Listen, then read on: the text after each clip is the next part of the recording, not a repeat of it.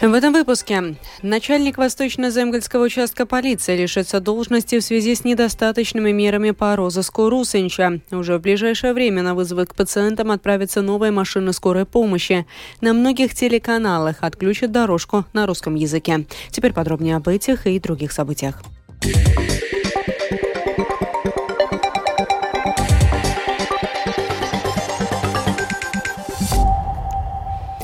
Связи с недостаточными мерами по розыску Леона Русанча, до того, как он убил свою бывшую жену, должности лишится начальник Восточно-Земгольского участка полиции Роланд Берзенч, подтвердили в государственной полиции. Порталу Делфи начальник госполиции Арманд Рук сообщил, что установлены лица, которые не сотрудничали с полицией во время розыска Русанча. Рукс не сообщил, кто эти лица и в каких отношениях они состояли с Русанчем, но указал, что они вводили полицию в заблуждение и не предоставили информацию о Русанче, поэтому будет оцениваться их ответственность за сокрытие информации. Полиция нашла мужчину, который в среду сбежал из Рижского центра психиатрии и наркологии. В пятницу стало известно, где он находится, и сотрудники госполиции в сотрудничестве с муниципальной полицией Бауски нашли его. Совет юстиции сегодня поддержал введение модели взвешивания дел. Определять сложность дел планируется в судах первой и второй инстанции с тем, чтобы не допустить неравномерную нагрузку судов и выровнять нагрузку судей. Судебная работа будет измеряться в баллах. Один балл будет равняться двум часам судебной работы. Чем сложнее дело, тем больше баллов. О том, как будут определять сложность дел, рассказала директор Департамента развития судебного управления Анна Скрябина. Runājot par sarežģījošiem faktoriem, piemēram, ja mēs runājam par... Говоря об осложняющих факторах, например, если речь идет о гражданских делах или криминальных делах, тут мы отметим дела с зарубежными элементами, в гражданских делах это дела со встречными исками, также в гражданских делах оценивается количество исков, дела с государственной тайной, количество участников дела, количество свидетелей и объемы материалов дела. И есть предложение эти осложняющие факторы использовать для начисления дополнительных пунктов делам.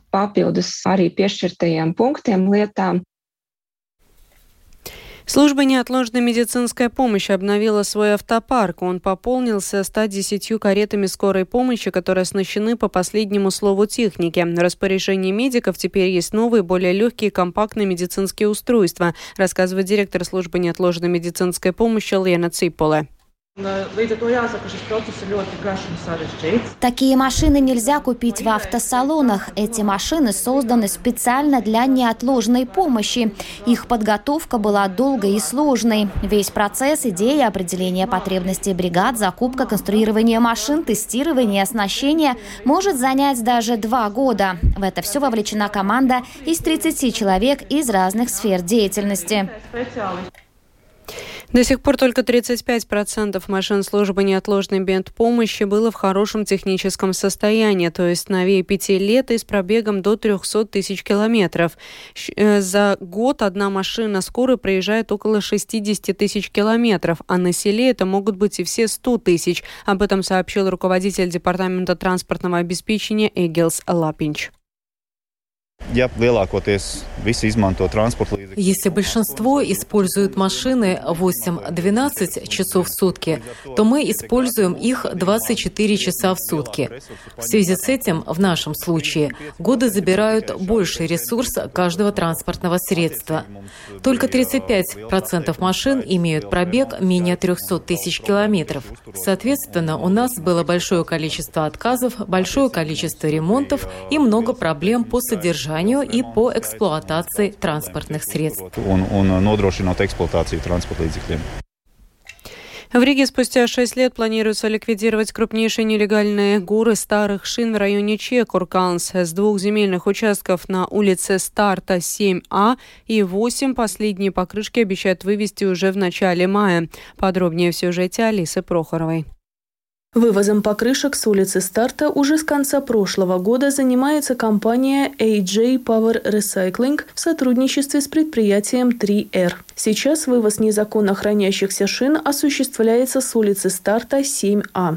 Оттуда уже вывезено около 350 тонн покрышек. В свою очередь более тысячи тонн в 2022 году забрали с улицы Старта 8.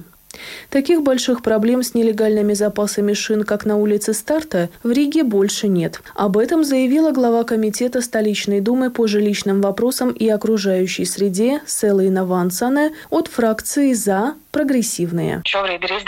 На данный момент удалось решить вопрос с вывозом последней большой горы шин. В мае ее уже не будет, от этих покрышек ничего не останется. И нужно честно сказать, что это удалось благодаря активному участию и сотрудничеству всех задействованных сторон, поскольку контроль за шинами все же в большей мере находится в ведении госслужбы среды. Вывезенные с улицы старта шины перерабатывают в гранулы и используют в производстве покрытий для спортивных площадок, в строительстве и для многих других целей. В целом на улице старта 7А и 8 было накоплено более 3000 тонн отходов, покрышек и шинных блоков. Они оставались на упомянутых территориях как минимум с 2017 года. Покрышки на улице Старта собирало предприятие «Републоки», которое за многократные нарушения было оштрафовано почти на 13 миллионов евро. Штраф оплачен не был. Предприятие признали неплатежеспособным. В результате строгого контроля исторические запасы шин в Латвии в течение шести лет сократились с 10 тысяч до 5 тысяч тонн. Об этом сообщил директор Департамента обращения с отходами Госслужбы среды Атис Трейс. В свою очередь, как указал глава общества Заля Бривиба Янис Бризга, в шинной промышленности еще многое предстоит сделать. В Латвии по-прежнему очень много старых шин. Одна из причин этого в том, что мы сами в основном используем именно бывшие в употреблении покрышки. В Швеции люди ездят с одними шинами несколько сезонов, а затем продают их как малопользованные. Поэтому в Швеции проблемы, при которой шины становятся отходами, нет. Однако эти покрышки попадают в Латвию и вновь через несколько сезонов превращаются в мусор. Согласно данным госучреждений, в Латвии насчитывается около полумиллиона брошенных покрышек, и это только те, о которых известно официально. Алиса Прохорова, Эдгар Скупчс, служба новостей Латвийского радио.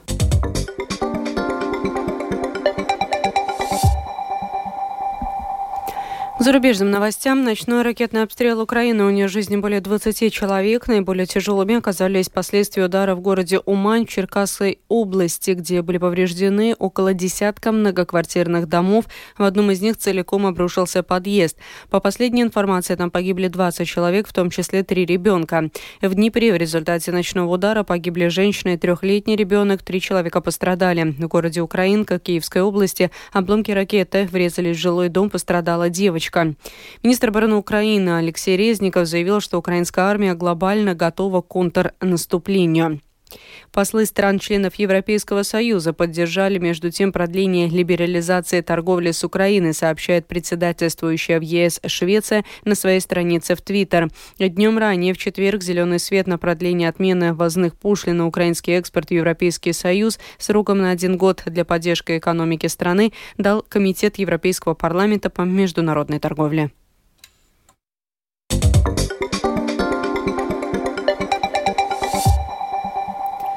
1 мая вступят в силу поправки к закону об электронных СМИ, которые налагают обязанность на поставщиков телевизионных услуг при распространении программы со звуковой дорожкой на языке, не являющемся официальным языком одного из государств-членов Европейского Союза или страны Европейской экономической зоны, обеспечить звуковую дорожку на государственном языке.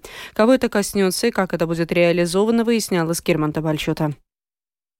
Поправки затрагивают как производителей контента телепрограмм, их владельцев, так и поставщиков и распространителей. С 1 мая в случае отсутствия языковой дорожки на государственном языке поставщики программ смогут распространять каналы только со звуковой дорожкой на одном из официальных языков стран Евросоюза.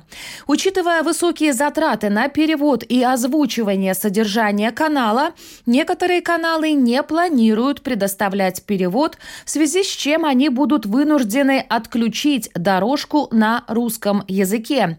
О реальной ситуации рассказывает руководитель Балтком Дмитрий Никитин. На 15 каналах мы, мы будем вынуждены выключить русский язык. Это качественный зарубежный контент, это такие каналы, как National Geographic, Fox, да, соответственно, эти каналы станутся только на английском, и это ну, довольно большая утрата с точки зрения доступности качественного контента.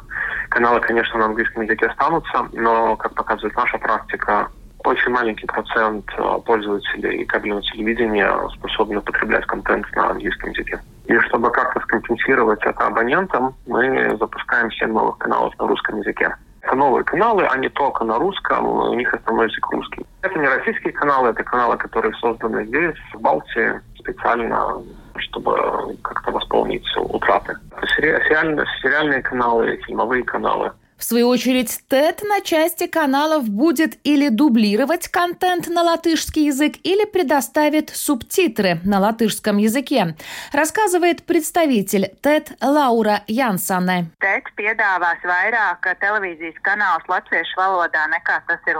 ТЭТ предложит больше каналов на латышском языке. Число доступных нашим клиентам каналов останется неизменным. Это значит, что те каналы, на которых до сих пор были доступны две аудиодорожки, поддержки на оригинальном и русском языках, но не были на латышском языке. Впредь можно будет смотреть на оригинальном языке. В свою очередь, ряд каналов в предложении TED их 8 будут пополнены аудиодорожкой на латышском языке, и на нескольких каналах будут доступны субтитры на латышском языке.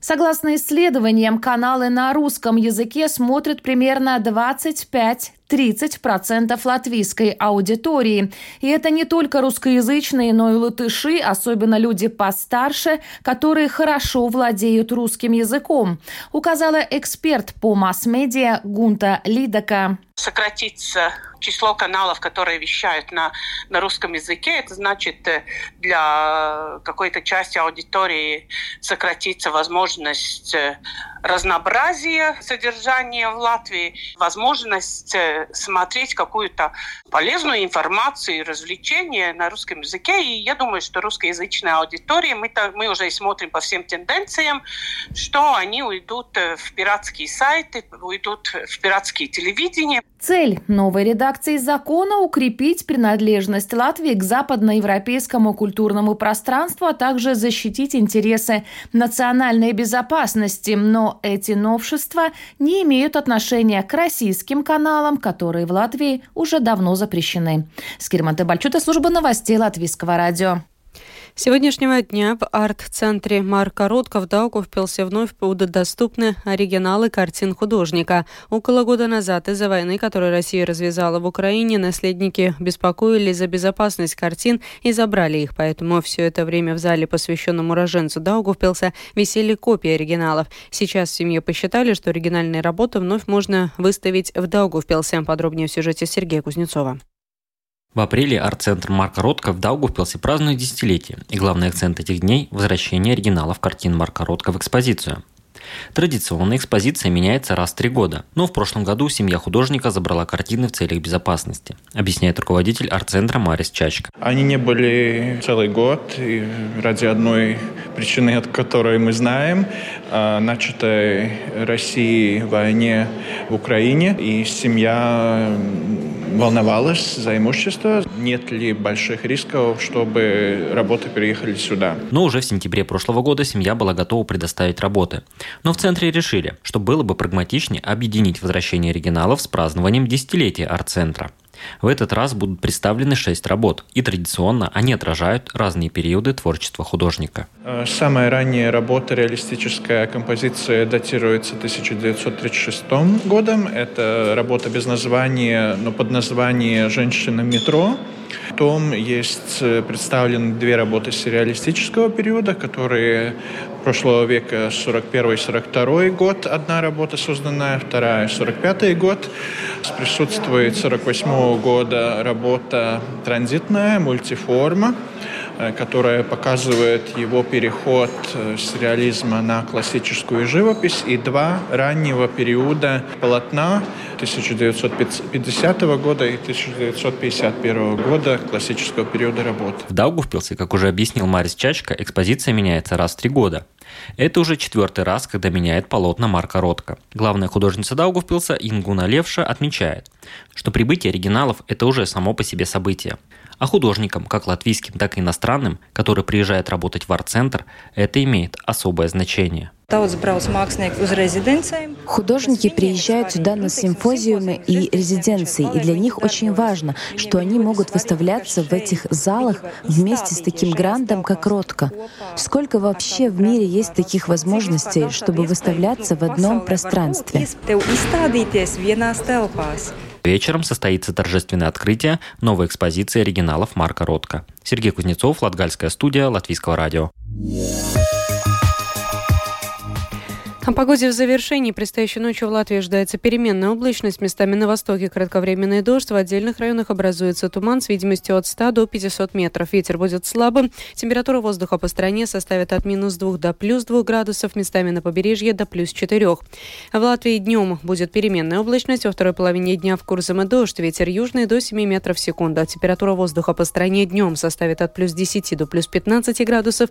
В Риге будет переменная облачность без осадков. Ветер слабый. Ночью в столице ожидается плюс 1, плюс 3 градуса, днем плюс 13, плюс 15. Медицинский тип погоды второй благоприятный. Это была программа сегодня в 19-28 апреля. Продюсер выпуска Марина Ковалева провела Екатерина Борзая.